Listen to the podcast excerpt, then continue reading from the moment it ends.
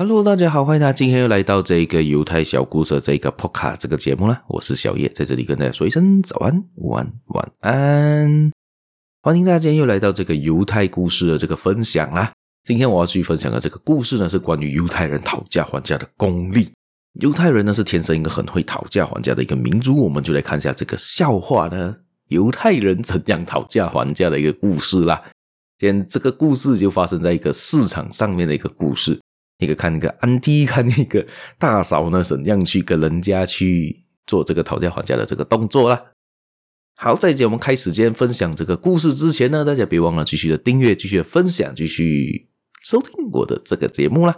还有呢，可以去我的粉丝团帮我按赞、订阅，一样的在粉丝团就好像在 FB、Insta、小红书、TikTok、YouTube 都可以找到我。我重复了蛮多次，大家可以去找找看呐。如果有兴趣的话，可以找一下啦，帮我点个赞啦。还有呢，在下面有一个链接叫 Buy Me a Coffee，大家有兴趣的话可以帮我点赞，进去里面帮我做一个小额赞助啦，谢谢大家。我们就开始今天的这个故事吧。好，这个故事就说到，在很久很久以前呢，有一犹太人在一个市场上面，他现在是在卖那个发酵的这个圈饼，他自己开了一家发酵圈饼店。然后呢，有一个富人呢，就去里面去跟他买东西。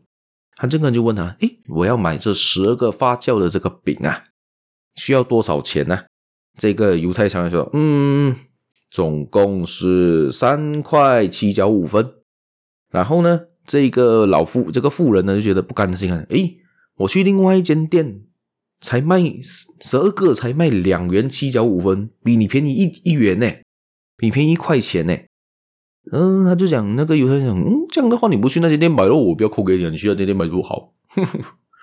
然后这一个富人，哦哦，没办法嘞，他的店已经卖完了，所以我没办法啊，所以我才来你的店嘛，不然我就早就在那边买了。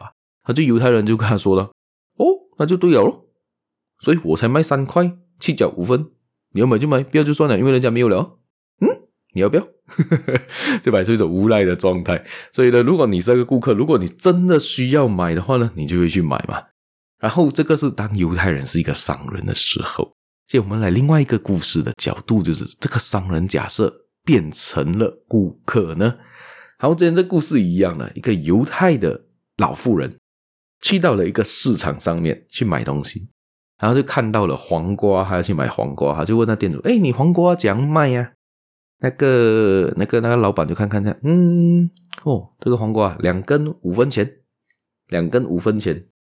嗯、这个妇女就犹豫了一下呢，呃，这样子的话，如果我买一根的话，这一根多少钱？那个，嗯，那个老板就看看，嗯，一根的话三分呢，这一根三分。而这个犹太妇人呢，很快的、很精明的就把手中的那一个黄瓜放下。拿起刚刚拿起了另外一个黄瓜哦，这样子这根黄瓜是两分钱哦，啊，就给他两分就走了。大家大家觉得这一个笑话怎么样呢？大家觉得是不是这一个有点强词夺理？但是逻辑上思考好像也没错啦，这样子的情况。所以呢，犹太人是一个很会讨价还价的民族，对于自己争取最大的利益。而你是这样的人吗？你？会不会跟人家讨价还价的，还是你的妈妈，还是你的女朋友，还是你的老婆会做这件事情呢？大家分享给我看一下啦。尤其是时常在市场上面，在菜市场上面，常会发生这样的事情嘛。大家回想一下，有没有遇过这样的情况呢？还是去旅游去会跟一些旅游的那一个小摊贩做这些讨价还价的情况的这个动作呢？好，我们这故事也就分享到这一边，大家就会心一笑吧。这个看法，我们下一期节目再见啦，拜拜。